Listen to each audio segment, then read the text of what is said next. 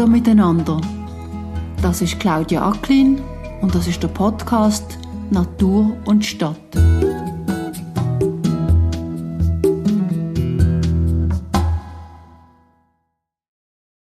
Seit gut zwei Jahren habe ich alle drei Wochen eine Episode von Die Natur und Stadt veröffentlicht.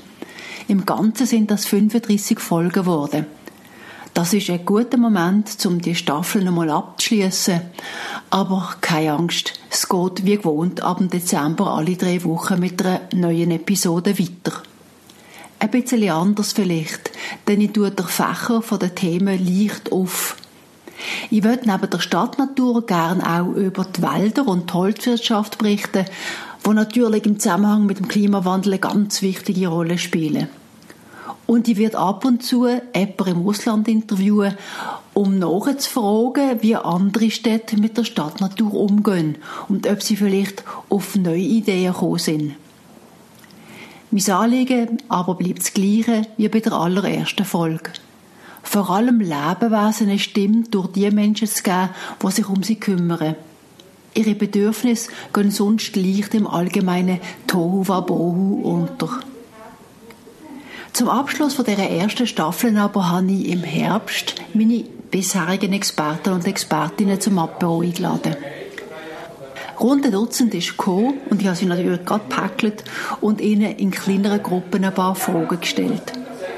In meinen Shownotes sind alle Episoden gelistet, in denen meine Gesprächspartner mitgemacht haben. Am Anfang von deren Episode gehen wir auch zurück zum Anfang vom Podcast und hören zuerst der Hans Staub, der Imker von der Bienenepisode. Er hat mit dem Toni Fankhauser, einem Spezialist für Saatkreie, geredet über die Schwankungen vom Sommerwetter und was die alles auslösen. Ja, sie haben vielleicht ein bisschen Stress mit dem einigen So-Wetter und anders wieder so. Also zum Beispiel, letztes Jahr war ganz schlechtes Wetter. Da hätte also der grösste Teil der Bienen im Sommer zum Teil nicht überleben können. Da musste man sie futtern. Jetzt heuer ganz eine andere Situation. Das ganze Jahr durch eigentlich genügend Tracht. Und es hat relativ viel Honig gegeben. Letztes Jahr gar nichts. Und das ist vielleicht auch der Stress der Bienen. Also die Bienen brauchen irgendwie jemanden, der zu ihnen schaut, ohne irgendeinen Imker wenn ihr nicht schauen können sie vermutlich nicht immer überleben. Was machst du in so einer Situation, wo es zum Beispiel zu wenig Bienenfutter hat, also wie es jetzt einfach den Haufen regnet? Was machst ja, dann musst du es eben auffuttern. Dann musst du schauen, ob sie genügend Futter haben, damit sie ihre, wie soll ich sagen, Brut können pflegen können, oder? Und, wieder neue Bienen nachkommen, oder? Weil das Volk braucht eine gewisse Population. Und wenn die irgendwie zusammenschrumpft, wenn keine Tracht reinkommt und sie kein Futter haben, dann tut die Königin noch nicht mehr legen und dann sind keine Nachkommen. Und wenn es jetzt so lange so heiß ist, hat das irgendeinen Einfluss auf die Bienenvölker? Also das heiß dürfen sie auch nicht haben. Dort, wo das Volk ist, darf es nicht zu heiß sein, weil sonst zum Beispiel die Waben schmelzen, oder? weil das Wachs schmelzt. Also es muss irgendwie in der Schattenlage sein. Aber draussen natürlich warmes Wetter haben sie gerne. Und dann brauchen sie einfach möglichst gut irgendwie einen Platz, wo sie können tränken können. Also sie brauchen Wasser. Und das, das muss in der Nähe sein, das müssen sie haben. Aber sonst ist es natürlich wohl. Sie sind sehr, sehr gerne warmes Klima. Das hat man jetzt gesehen heute, also in dieser warmen Zeit. Oder? War eigentlich der Eintrag gut. Gewesen. Es gibt zwar eine künstliche, aber eine kleine Parallele gibt es schon zwischen den Kreien und, und den Bienen. Es sind beides extrem soziale Völker. Oder? Die, die Bienen sind wahnsinnig strukturiert. Oder? Es ist mhm, ganz ja. klar, wer was macht und wie, wie alles geordnet ist. Aber von der habe ich gelernt, dass Saatkreien eben auch einen sehr sozialen Anteil haben. Oder? Und haben sie von da genügend Lebensraum in der, in der Stadt, damit sie sagen wir, sich ausbreiten können und wohlfühlen können? Ich denke schon. Also, äh, die Stadt brauchen sie eigentlich als Brutplatz. Das heisst, Bäume in der Stadt brauchen sie als Brutplatz. Bäume brauchen sie als Koloniebrutplatz, weil ja in, in den guten Bäumen, in den alten, hohen Bäumen wie im Murenstalden, hat es 5 oder 10 oder 15 oder 20 Nester drinnen. Und Nahrung suchen sie aber weit, weit weg von der Stadt.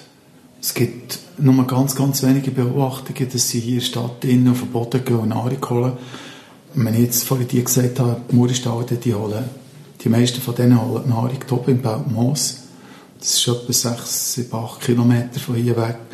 Und so die weitesten gehen 10, 12 Kilometer ins Gürbental hoch oder ins Aaretal rauf, holen dort Nahrung zusammen, suchen sie dort mühsam zusammen.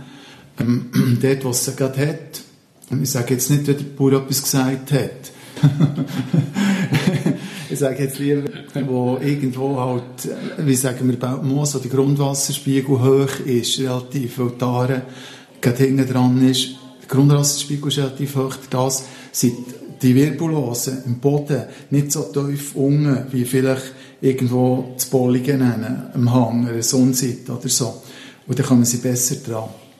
Also das Soziale, was das Soziale angeht, die, die leben einfach das, die leben das, wie es der liebe Gott für ihre Art vorgesehen hat. Ob sie jetzt in der Stadt leben oder auf dem Land leben oder in Russland oder in der Schweiz oder in Südfrankreich, das spielt keine Rolle. Oder es spielt keine Rolle. Ja, Russen und Schweizer und Südfranzosen sind nicht die gleichen Menschen. Und das ist bei den Sakreien nicht anders. Aber die leben ihre Kultur und, und ihre Eigenschaften und Eigenheiten. Ja, ich glaube, wenn ich so zuschaue, hier in der Stadt oder in Belmont, ich habe das Gefühl, es geht noch gut. Was hast du das Gefühl? Es war jetzt heiß, gewesen, es war sehr trocken. Gewesen. Manchmal hat man das Gefühl, das Wasser geht nicht einmal mehr richtig im Boden rein, weil ja. der Boden sehr trocken wird. Hat das vielleicht auch eine Auswirkung auf die Wirbellosen, wie du dir vorher genannt hast, also die Tiere, die Bodentiere, die sie gerne fressen? Ja, also das wäre jetzt schon ein Gegensatz zu den Bienen, oder? Wenn du sagst, die Bienen, wenn sie das Wasser hatten, heute Wasser stellen, dass es noch gut ist gegangen. Das wäre bei den Saatkreien sagt die Literatur, dass die schwierigste Zeit nicht etwa der Winter ist oder der Frühling, wo noch nicht wächst, sondern die schwierigste Zeit ist der Sommer für sie. Wenn es einen richtigen Sommer gibt, so wie heute, wo es lang schön ist und trocken ist, da wird es schwierig, weil sich eigentlich naheliegend sich zurückzieht im Boden, einfach in die feuchte Stelle runtergeht. Das kann recht tief sein, so ein Sommertür. Und dort wird es eng. Und vor allem, zuerst wird es eng für die Jungen die noch schwach sind und im Aufbau sind, dort wird es am engsten und dort könnte ich mir vorstellen, dass es dort höher rechte Ausfälle hat gegeben. Aber ich kann das nicht, ich habe keine Zahlen, bin nicht Strichchen machen draussen, so. aber ich denke, dort hat es Ausfälle gegeben. Ja. Also was ich gesehen habe, ist natürlich, ähm, das Extrembeispiel sind Alpen und Ursegler, oder, wo ihre Jungen unter dem Dach haben, mhm. wo es sehr heiß ist und die sind zum Teil rausgekommen, weil sie die mhm. Hitze nicht mehr ausgehalten mhm. haben und die haben noch nicht können fliegen mhm. Und Sammelstellen von der Sempacher Vogelwarte, die sind voll gewesen, oder? Man hat mhm. versucht, das zu retten, was man können retten und sehr wahrscheinlich hat man sehr viel nicht ja. können retten. Also das ist eine fürchterliche Idee eigentlich, oder? Ja. Mhm.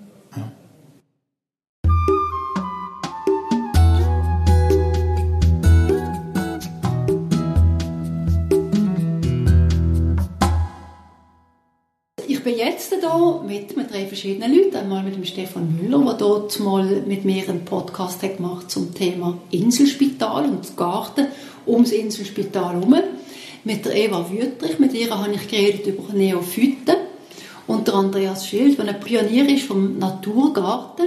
Du bist also ein bisschen auf der privaten Seite und du ein bisschen auf der öffentlichen Seite. Ich mag mich noch gut erinnern, dass der Stefan zu mir gesagt hat, irgendwann ist ihm das zu viel geworden mit denen privat, weil die haben immer Sachen wollen, die er nicht unbedingt hätte wollen machen und darum ist er gern Spitalgärtner geworden.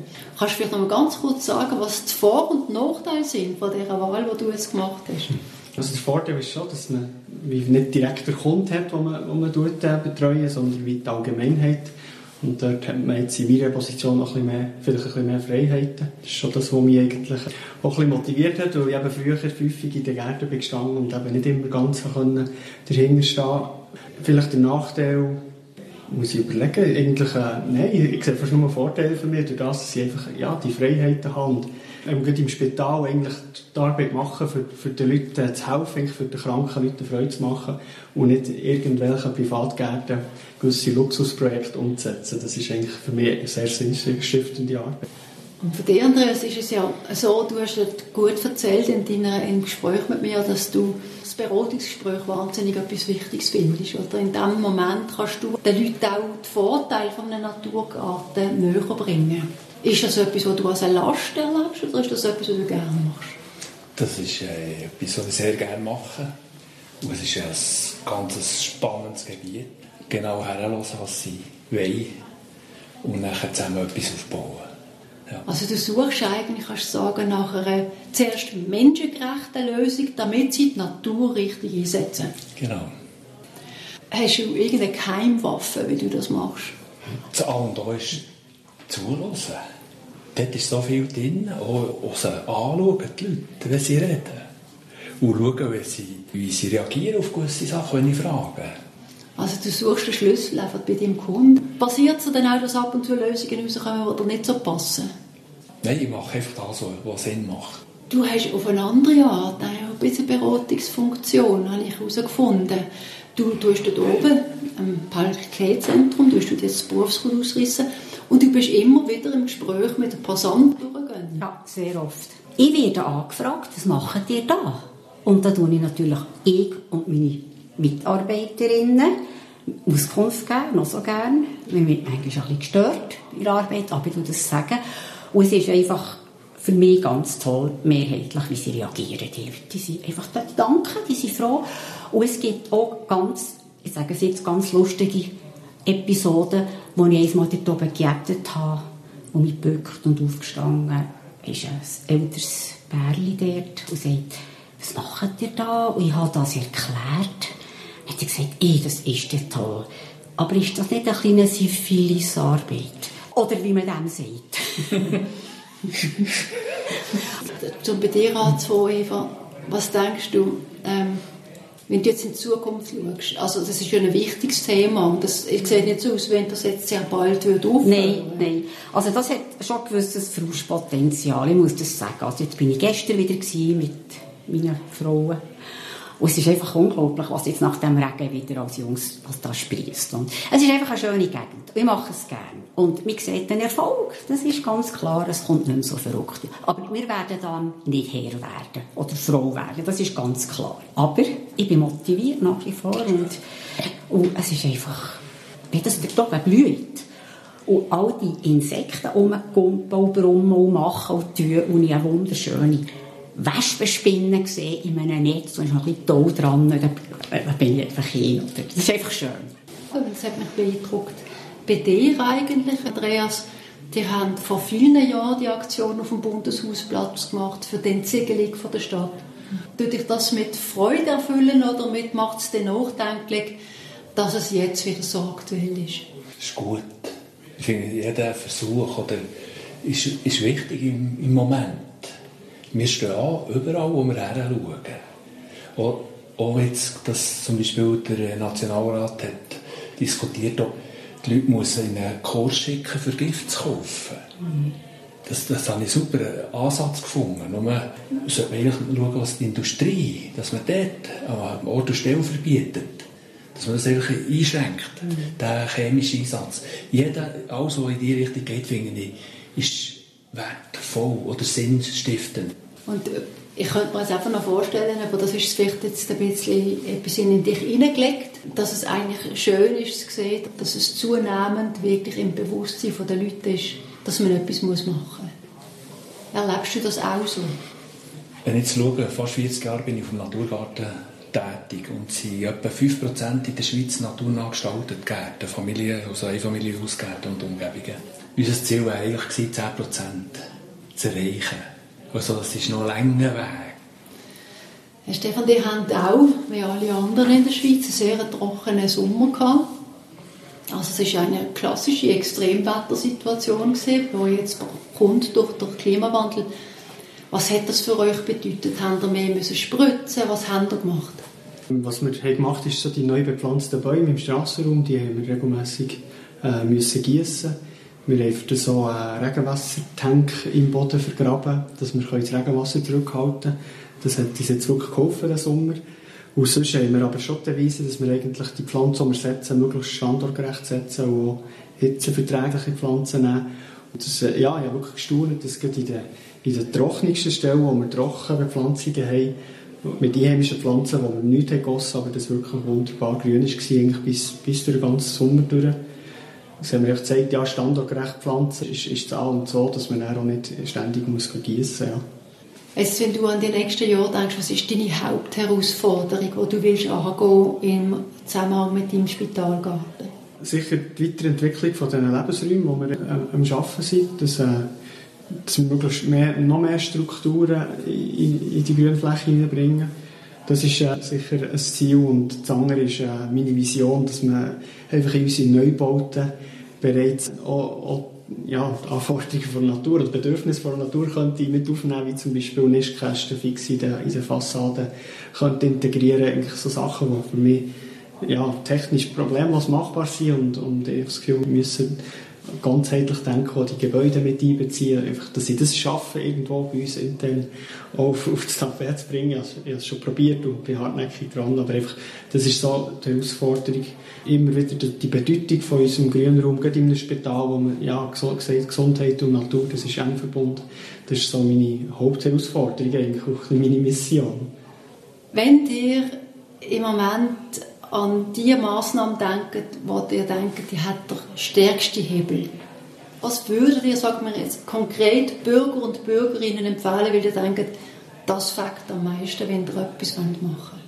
Für mich ist wirklich eben das Thema Entziegeln, mehr Grünfläche, das ist klar, aber für mich ist eigentlich das Hauptthema, das Andreas angesprochen hat, wir eigentlich 95% der Gärten sind nicht naturnah die, die grosse Frage für Biodiversität im Siedlungsraum ist für mich, wie bringen wir die Leute dazu, die die Gärten pflegen, dass sie die ein bisschen naturnah gestalten. Ich denke, dass, und wenn wir es dort schaffen, irgendwie denen zu zeigen, dass wir mit mehr Struktur und einfach weniger Pflanzenschutz mit tun, dass wir dort so viel rausholen können, das wäre genial. Und dort ist ein Riesenhebel vorhanden. Und da gibt es verschiedene Ansätze. Aber ich, sage, ich rede immer von der Zonierung, dass man sagt, im Garten kann es Ecken haben, wo man halt putzt und sauber sein, aber das soll so Ecken haben, wo man einfach ein vergisst. Ich bin auch seit 25 Jahren Gartenpflege tätig und im Herbst wird einfach alles durchgeputzt und geschnitten und, und da wird überhaupt nicht differenziert. Vielleicht könnte man dort anfangen und das fängt natürlich die Beratung bereits an von den Gärtnern, wo sicher auch viel Potenzial ist. Ja. Ich habe einfach eine Vision und zwar vor der Hauptausgabe Tagesschau kommt immer Börse. Wer schaut das noch? Wer tut sich orientieren nach, an diesen drei, vier Minuten? Und dort wäre für mich Platz für eine Vision Natur, Vision B. Das einfach wirklich breit streuen. Und es ist nötig. Es ist, wir stehen an. Mit Grundwasser, mit Trinkwasser, mit allem. Insekten, die schwinden und so. Ich werde dort ansetzen. Also, ich habe jeden Abend, wenn Tagesschau und nachher Mühe mit dieser verdammten Autowerbung. Und dort wäre viel, viel Platz für die Leute, das, was du sagst, zu sensibilisieren. Und jetzt kommt für mich die Frage, kann man es auf der freiwilligen Basis weiterfahren oder braucht es tatsächlich Verbot, wo ich eigentlich dagegen bin? Aber wir schauen zu und schauen zu und wir wissen schon Jahrzehnte, auf was dass wir zulaufen und es passiert für mich zu wenig.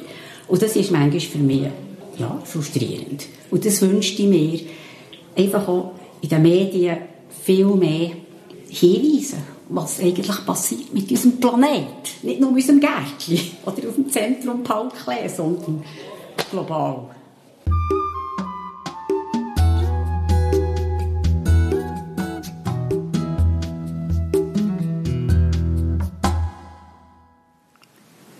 Jetzt geht es weiter mit dem Walter Glauser, einem ehemaligen Verantwortlichen für die Friedhöfe in Bern. Mit dem Daniel Hauri von der Firma Skygarden zur vertikalen Begrünung von Fassaden. Auch in dieser Runde dabei ist Christine Künzli von der Stiftung Tier im Recht. Sie hat mit mir eine Folge über das Recht der Tiere in der Stadt und über Katzen gemacht. Ich habe euch jetzt als allererstes fragen, was denkt ihr, wo sind Bremsklötze jetzt ganz in euren individuellen Bereich? Und ich fange mal gerade mit dir an, Walter. Ich tue jetzt hier für die Stadt Bern reden, wo ich Angst habe, dass einfach die finanziellen Mittel durch Sparmaßnahmen nicht zur Verfügung gestellt werden, für weitere Projekte zu machen. Und es braucht einfach mehr weil die Bevölkerung halt zum Teil festgefahren ist in Sachen, wo sie findet, ja, das ist so auch gut und die Aufklärungsarbeit braucht so viel Zeit und halt auch Geld dementsprechend.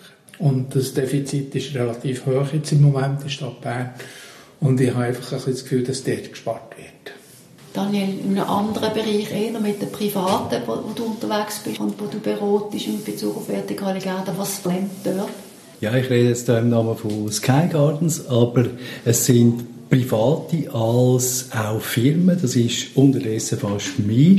Firmen, die in Städten sind. Das war Sommer, wo der Leidensdruck enorm hoch geworden ist. Und trotzdem, du hast gefragt wegen Bedenken, wir haben einen Haufen Telefon, wo Leute sagen, eigentlich sollten wir etwas machen, aber es ist sicher enorm teuer. Es ist ein falsches Bild, wie teuer als eine grüne Fassade ist. Natürlich kostet das, aber es kostet nicht das Vermögen und wir haben jetzt einige Objekte realisieren, vor allem mit Firmen, die sagen, begrünen ist eigentlich fast günstiger als der Klimatechniker zahlen.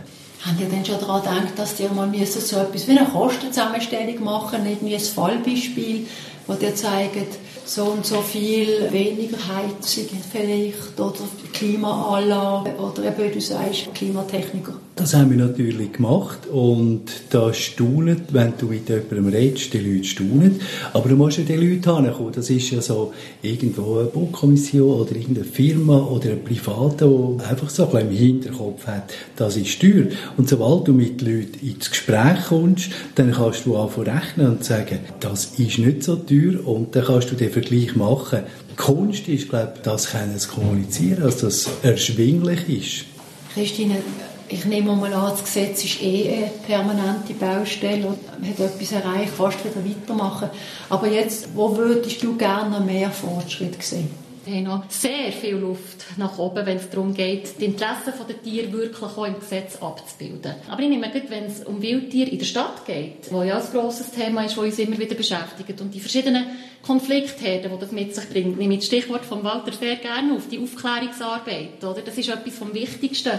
Wissen vermitteln über die Tiere, Zusammenleben irgendwie probieren, anders zu regeln, das aufzubrechen und mal neue Wege gehen, oder? Und, und sich nicht immer im Kreis drehen, oder? Das Tier gut finden und schützen. Und wenn es dann plötzlich quasi wieder fällt, an Schäden anrichten, dann regulieren wir wieder und so geht es hin und her. Hast du gerade ein konkretes Beispiel von einem Tier, wo du merkst, das ist die Pendelbewegung jetzt gerade am Wirken? Also der Biber ist so einer, oder? Weil, ich meine, beim Wolf ist der Graben eigentlich schon klar, oder? Ist dort irgendwie, habe ich manchmal das Gefühl, ist das Geschirr schon fast verschlagen. Aber der Biber ist einer, der lang halt davon ausgerottet war und dann jetzt wieder angesiedelt und jetzt plötzlich wieder Sympathie genossen hat und jetzt langsam ist er ein bisschen am Kippen, oder? Jetzt fährt er an Schäden anrichten in der Landwirtschaft, Gewässer verstauen und jetzt überläuft es und so. Und dann findet man es schon wieder nicht mehr so lustig. Also dort habe ich das Gefühl, kippt es eben wieder und das widerspiegelt sich aktuell auch in der, in der politische Diskussion rund um die Revision vom Jagdgesetz. Walter, was macht man jetzt in so einer Sparsituation? Äh, wie kommt man überhaupt dazu, sagen wir als Bürger oder Bürgerin, dort probieren, darauf Einfluss zu nehmen? Weil ich denke, so zwei, drei Leute in Bern haben schon verstanden, dass man etwas machen muss für die Biodiversität.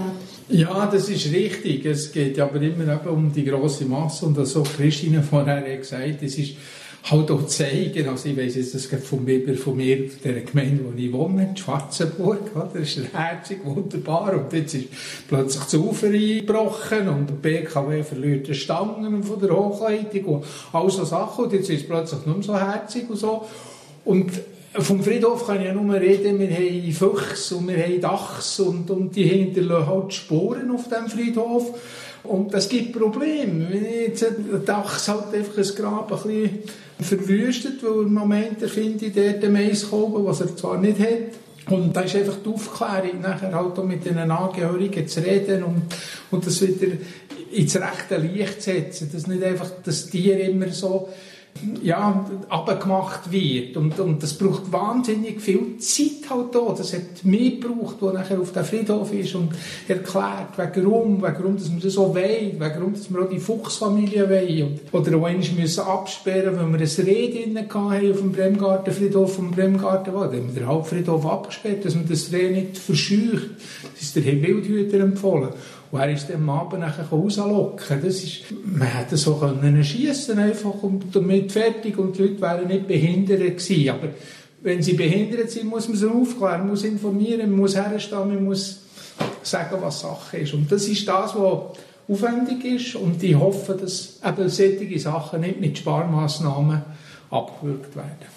Dani, du bist ja eigentlich Kommunikationsspezialist und Marketing-Spezialist. Was ist dein Rezept, so ein bisschen durchzubrechen durch die Schallmauern, die sozusagen da von der, zum Teil von der Köpfe, zum Teil noch von den Herzen der Leute sind? Ich denke, es ist bereits ein Stück weit angekommen. Einerseits in den Städten, zum Beispiel Zürich, wo er Beauftragten hat für Gebäudebegrünung, wo das aktiv fördert. Basel hat das. Also in der Politik ist das angekommen, Notwendigkeit. Und andererseits vielleicht ist es einfacher, ein Gespräch zu führen, wenn die Leute drei Monate sehr, sehr heiß hatten, daheim oder in dem Büro. Du kommst viel, viel einfacher ins Gespräch.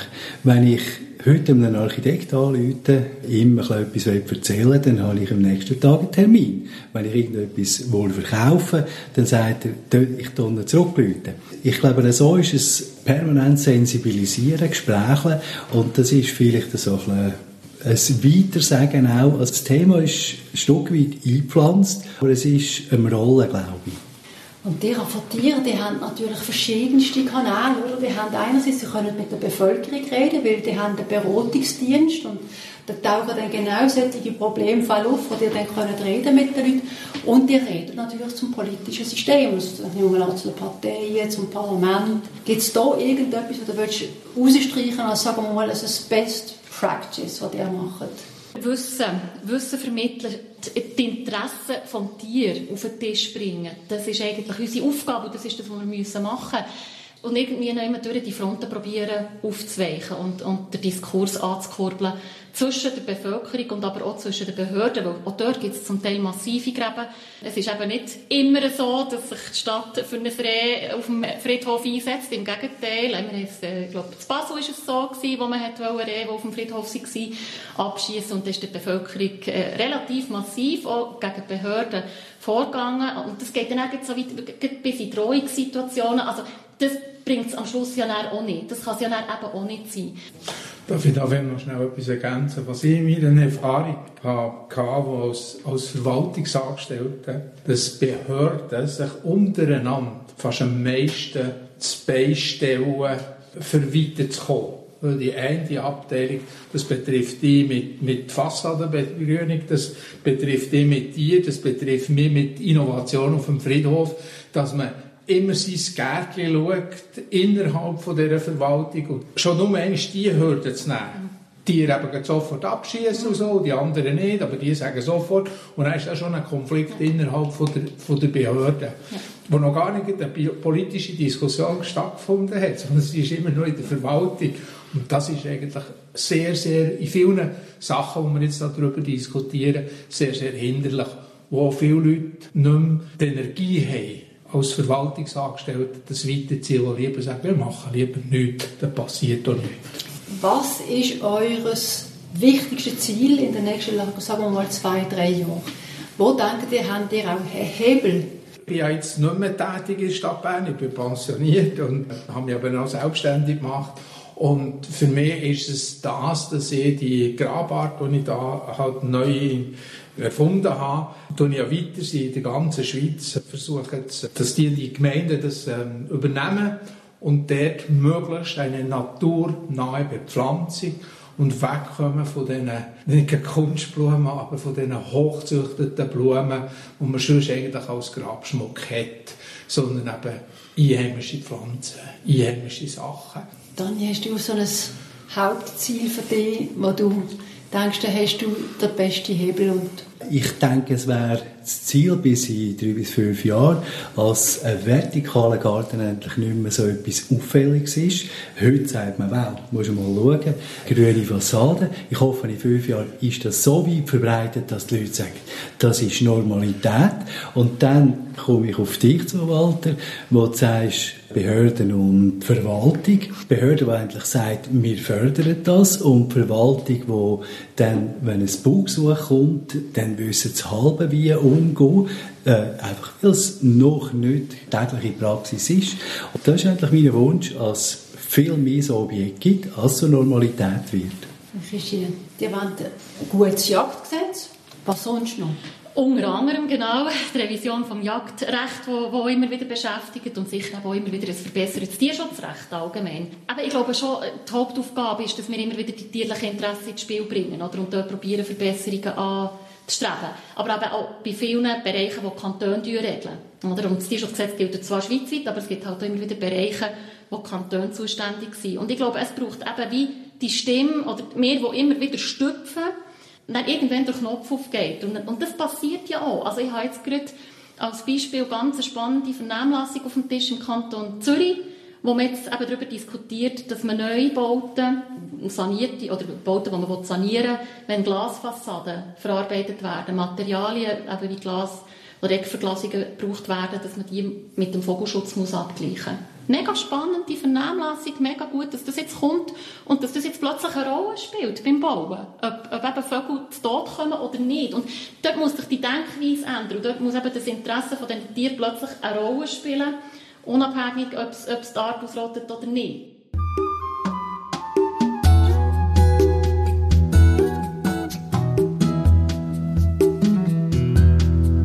Sabine, wir haben ursprünglich einmal über das Nachhaltigkeitskonzept von der Inselgruppe geredet in einer der Folgen. Jetzt bist du in einer neuen Position. Du bist jetzt in einer Koordinationsgruppe Klima... Anpassung. Anpassung, das ist das Wort, genau. Was die Stadt Bern alles muss machen damit sie besser mit der Klimaerwärmung umgehen an. Und mit der habe ich über die Commons geredet, also über die Allmende und wie die in der Schweiz verwaltet werden. Und das Interessante ist, dass die Commons ganz spezielle Routinen entwickelt haben. Ich würde mal sagen, sogar eine politische Routine, wie sie sich am Leben haben können halten über viele Jahrhunderte eigentlich und immer wieder sich auch gewandelt haben. Vielleicht gelingt es uns jetzt in diesen zwei, drei Minuten, eine Brücke zu schlagen zwischen Organisationsformen.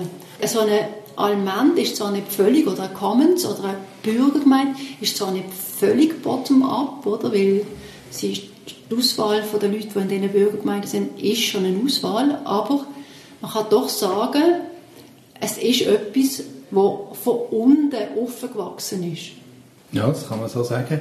Vielleicht ein so ganz wichtiger Punkt ist, dass die, die es nutzen und die, die es regulieren, dass da grosse Überschneidungen sind, personell. Also es ist etwas Partizipatives, es sind kurze Wege. Auch die, die sanktionieren, die die Regeln durchsetzen oder auch Strafen aussprechen, wenn sie nicht befolgt werden, die man sich selber gegeben hat. Also es ist eigentlich ein sehr ein integratives System, das uns kann inspirieren für sehr viele Probleme, die man heute durchaus auch wieder im Nahraum anschaut. Den globalen Blick hat man auf jeden Fall, aber man hat jetzt gerade mit den ganzen Klimadiskussionen doch sehr viel mehr den Nahraum wieder im Blick. Eigentlich könnte das Modell sein, das man natürlich mit Modifikationen auf heute durchaus können, sich inspirieren Genau, an deiner Stelle, wo du bist, also schau dir auch den Nachraum an. Du bist halt jetzt bei einer städtischen Behörde angestellt. Das Interessante ist, Bürgergemeinden sind älter als die Einwohnergemeinden. Man kann sagen, die hätte es gegeben, bevor dann nachher die Schweiz als demokratisches System in der heutigen Form langsam über die Jahrhunderte weg entstanden ist. Aber es gibt vielleicht einen Berührungspunkt mit der Bürgergemeinde. Ich könnte mir vorstellen, dass sie auch partizipativ arbeiten, um Lösungen zu entwickeln für den Klimawandel. Ja, das ist ganz, ganz wichtig, die partizipativen Verfahren. Also es gibt natürlich einerseits die Burgergemeinde in Bern, aber es gibt natürlich auch Quartiervereine, Quartierkommissionen, es gibt politische Parteien und das ist ein Zusammenspiel, um da weiterzukommen beim Stadtklima. Und jetzt ist ja gerade kürzlich die Stadtklimainitiative eingereicht worden und das ist natürlich gerade nicht ein Freipass, aber ein Steilpass für uns, den wir aufnehmen können und das Thema weiterverfolgen, Entsiedlung, Begrünung. Und was will die, die Stadtinitiative, die Klimainitiative? Die Stadtklimainitiative die fordert, dass etwa 0,5 Prozent der Straßenfläche pro Jahr entsiegelt wird und 1 Prozent der Straßenfläche aufgewertet wird mit Möblierung, mit Begrünung. Ich mache jetzt noch ein bisschen Werbung für die politische Partei, das ist eigentlich nicht meine Rolle als Stadtmitarbeiterin. Das, sind, sind verschiedene politische Parteien, die das haben angestoßen. Ja. Findest du das realistische Zahlen? Das ist jetzt politisch ein heikel, weil wir jetzt natürlich zuerst stadtintern das anschauen. Das ist jetzt erst gerade eingereicht worden in der Stadt Bern. Es geht sicher in die richtige Richtung. Jetzt müssen wir schauen, genau, sind jetzt alle realistisch und können wir das so umsetzen, wie das gefordert ist. Also man kann vielleicht sagen, es gibt schon so etwas wie eine, eine politische Kultur in der Schweiz, wo sowohl die Bürgergemeinden leben, oder, auf ihre Art, mit ihren Reglementen, mit ihren Instrumenten, mit ihren Organisationsformen und auf eine andere Art in der Einwohnergemeinde. Aber ist, das Instrumentarium ist gar nicht so unterschiedlich, oder täuscht das? Vielleicht einen Aspekt jetzt einfach rauszunehmen. Es ist häufig, haben die Bürgergemeinden nachher haben sich die aufteilt in lokale Einheiten weil eben nachher eine Einheit Stadt Bern wie zu gross ist, hat man jetzt die, die auf der einen Stadtseite Weide genutzt haben, die haben sich zusammengeschlossen und sich versammelt. Und die, die unten alles haben, äh, Weide haben sich dort zusammengesetzt. Und das ist in den meisten Bürgergemeinden jetzt nachher Unterabteilungen, die ein ähnliches räumliches Interesse haben. Das finde ich eigentlich etwas Zentrales, das jetzt sehr passt. Man tut das auch nicht nur auf der Stadtebene angehen, sondern in, in räumlichen Unreinheiten, wo man vielleicht einander kennt, wo man, wo man genau weiß, von was man redet, es vielleicht auch gerade nutzt selber und vielleicht die Widersprüche, wo vielleicht, oder die unterschiedlichen Nutzungsinteressen, die sie auch gemeinsam kann, kann angehen, wo man es eben genau kennt. Mhm. Und vielleicht weniger ideologisch angeht, sondern pragmatisch und im, im Mitdenken von unterschiedlichen Bedürfnissen. Oder? Man kann fast sagen, es ist ja so ein bisschen, es, ist, es hat etwas Vormodernes, die kleinen Einheiten. Und ich glaube, die tut man heute wieder stärken. Also, so habe ich jetzt die verstanden. Würdest du das bestätigen? Ja, und was mir eben zu der Allmends-Thematik immer in den Sinn kommt oder mich seit dem Studium begleitet, ist, dass eben öffentliche Güter wie eben Luft, Wasser oder auch das Klima im weitesten Sinn dort fehlen eben zum Teil die Spielregeln, die man mhm. auf der Allmende hat. Und wir ja. müssen wie quasi künstlich die Spielregeln schaffen.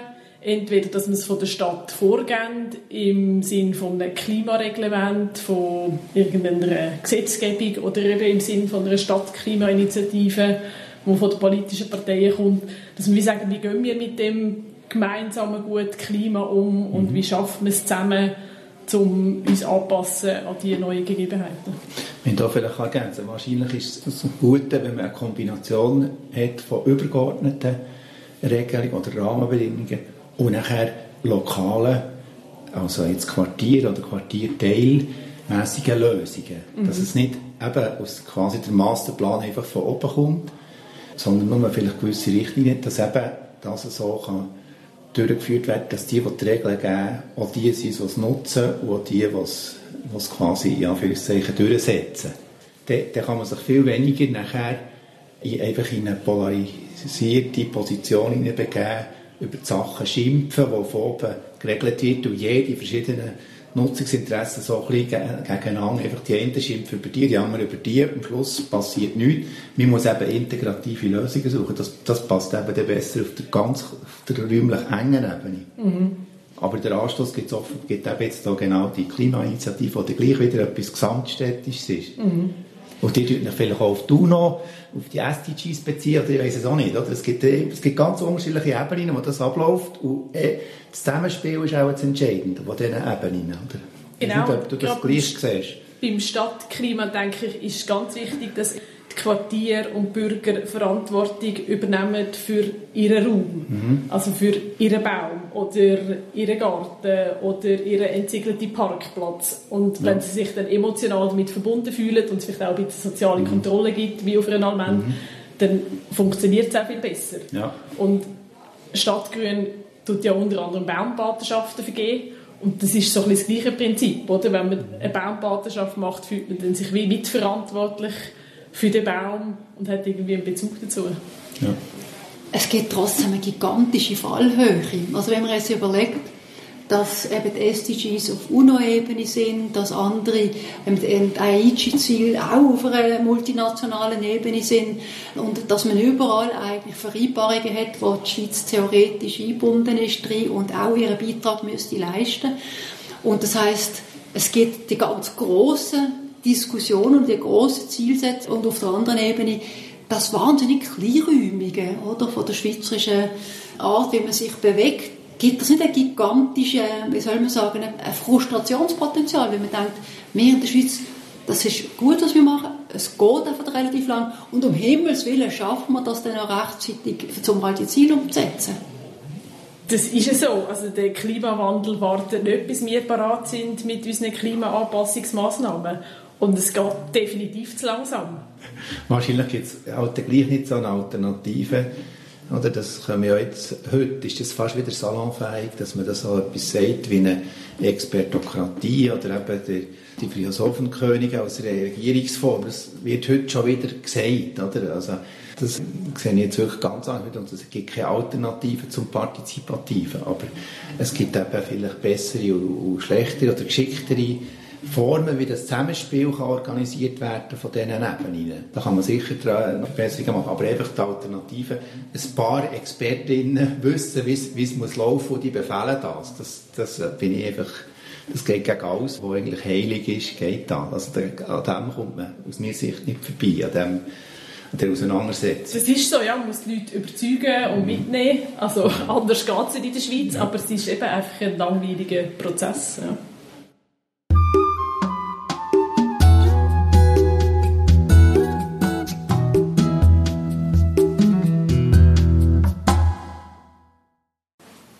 Das letzte Gespräch habe ich mit der Sabine Chappeler von der Fachstelle Natur und Ökologie in Bern geführt. Im Sommer hat Stadtgrün den renommierten Bindingpreis für Biodiversität für ihr Aktionsjahr im 2021 gewonnen. Ich habe mit meinem Podcast übrigens auch zum Aktionsjahr Natur braucht Stadt beitragen. Ein paar von meinen Episoden sind mit dem digitalen Biodiversitätsspaziergang von Stadtgrün auf ihrer Webseite verknüpft worden. Sabine Chappeler zum Bindingpreis. Also wir haben natürlich total Freude. für uns bedeutet es auf der einen Seite Würdigung für das, was wir gemacht haben, also für unser Themenjahr, aber auch, es ist ja dort sehr viele Sachen explizit genannt worden. Aber zum Beispiel, dass das, was wir mit dem Themenjahr haben gemacht haben, dass das eingebettet ist in eine übergeordnete Strategie, unser Biodiversitätskonzept, dass es tut eigentlich ganze Umfeld dort mitnehmen in dieser Würdigung. Das ist sehr schön und zeigt damit auch, es ist etwas, die Arbeit, die ihr macht, hat eine Bedeutung, national, auf nationaler Ebene eine Bedeutung und das ist natürlich etwas, was auch gut tut, wenn man das gegenüber den Kollegen oder gegenüber der Stadt oder, oder was in diesen Prozessen, wo man drin ist, wenn man das dort auch so ein bisschen zeigen kann. Und auf der anderen Seite ist es natürlich auch die Möglichkeit, jetzt 100'000 Franken ist nicht ganz nichts, und mit dem äh, haben wir jetzt auch die Möglichkeit, Sachen zu machen, Projekte umzusetzen, die weitergehen, also wo, wo das fortsetzen, was wir letztes Jahr haben gemacht haben, auf eine andere Art und vor allem auch Sachen zu machen, die wir nicht können, weil Bern hat ja Sparmaßnahmen schon seit ein paar Jahren und so kann zum Beispiel Stadt Grün Bern keine finanziellen Anreize für Private geben,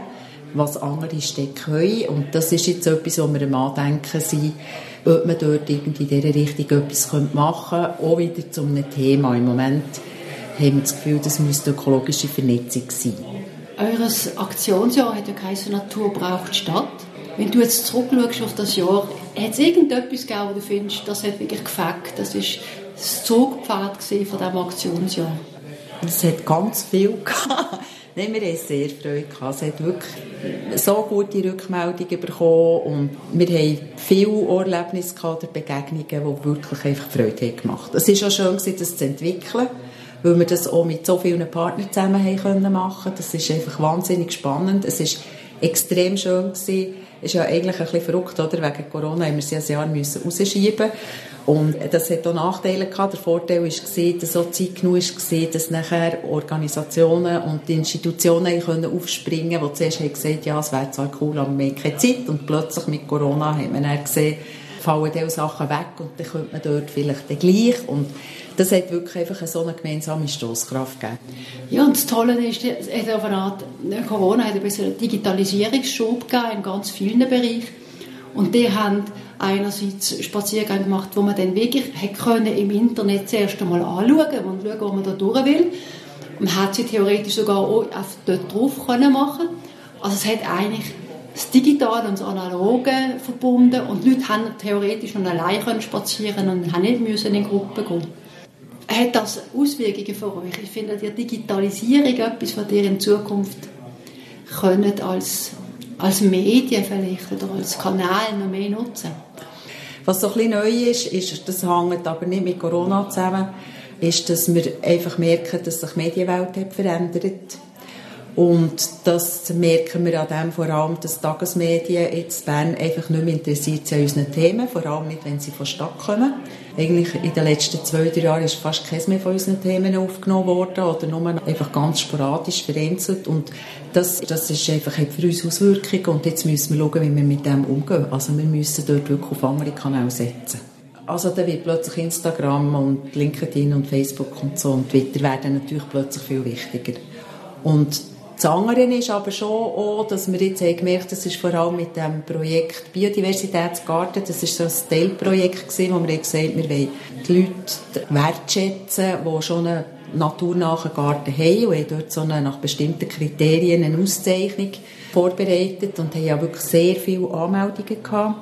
Und haben nachher mit diesen Leuten zusammen, die haben zusammengenommen im Herbst und haben nachher gefragt, was was ist jetzt das, wie wir euch unterstützen können? Und hätten wir jetzt eigentlich nicht so erwartet, ist, ist die Idee aufgekommen, dass man ein Forum macht, wo man direkt miteinander kann austauschen kann, ohne dass jetzt irgendwie ein, ein Signal oder, oder WhatsApp einfach nur ein Chat ist, sondern etwas, wo man bei verschiedenen, ähm, so wie Räumen innen kann Themen austauschen Und da haben wir dann ein, so ein Forum entwickelt und das ist jetzt eigentlich etwas, wo am Anlaufen ist, wo ich das Gefühl habe, das hat jetzt ein Riesenpotenzial. Das ist so wirklich cool. Wenn du jetzt ein bisschen in die Zukunft schaust, was sind deine persönlichen Brennpunkte? Wo würdest du in der nächsten Zeit Akzent setzen, weil du auch denkst, das sind wichtige Themen im Zusammenhang mit Biodiversität in der Stadt?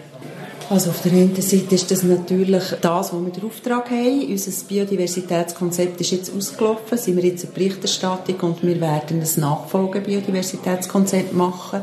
Und das ist ein riesiger Aushandlungsprozess. Mit dem ein bisschen im Zusammenhang steht auch die ganze Wohnungsrevision, die die Stadt Bern drin ist, die in den nächsten fünf Jahren wahrscheinlich ganz viel Ressourcen wird brauchen, wo auch ein riesiger Aushandlungsprozess ist. Und er ist natürlich das, was im Moment einfach in der Zeit liegt. Das ist eigentlich unsere Herausforderung der nächsten Jahre. Das ist die ökologische Infrastruktur. Und das hängt natürlich auch wieder mit dem Biodiversitätskonzept, mit der Wohnungsrevision, mit allem anderen, wie wir mit der Bevölkerung zusammenarbeiten können, wie man dort irgendwie auch mit der Verwaltung sich verständigen kann. Also das ist ein, ein Riesenthema, wo man auch für die Städte eigentlich noch nicht so eine Ahnung hat, was es wirklich braucht. Ist denn du ein Potenzial für zum, sagen wir mal, ökologische Infrastruktur in den Städten zu bauen? Kann man Flächen umwidmen? Kann man halt vielleicht noch mehr Private dafür gewinnen, dass sie mit ihren Flächen etwas machen? Wir haben dort sicher, wie das bei der ökologischen Infrastruktur so ist, haben wir einfach das Ziel, dass man Kerngebiete und Vernetzungsgebiete sichern und aufwerten kann. Und das werden vor allem die Gebiete entlang von der Aare sein und noch am Stadtrand oder so.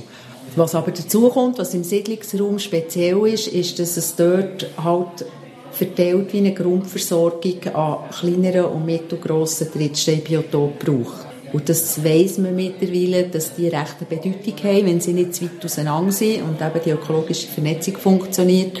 Das ist sicher etwas, wo wir überzeugt sind, dass man dort auch mit so einem Projekt wie der Biodiversitätsgarten oder mit Sensibilisierung, mit Unterstützung, mit dem, dass jetzt so ganz viele Immobilienfirmen kommen und interessiert sind, weil die Nachfrage auch steigt von ihren Mieterinnen, dass wir dort wirklich einfach viel mehr naturnahe Lebensräume schaffen können und damit wie die Grundversorgung können gewährleisten können. Weil dort lenkt der öffentliche Raum längstens nicht aus.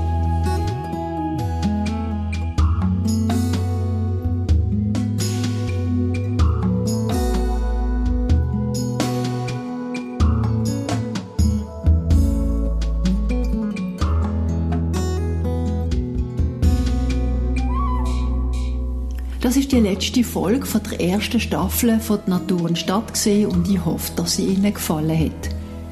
Ich danke all meinen Apero-Gästen herzlich für ihre Zeit. Bitte schaut doch, liebe Hörerinnen und Hörer, in meinen Shownotes nach, wenn ihr wollt wissen wer in welcher Folge sein Wissen beigetragen hat. Ich würde mich freuen, wenn Sie auch bei der nächsten Staffel wieder zuhören. Es geht gerade im Dezember weiter.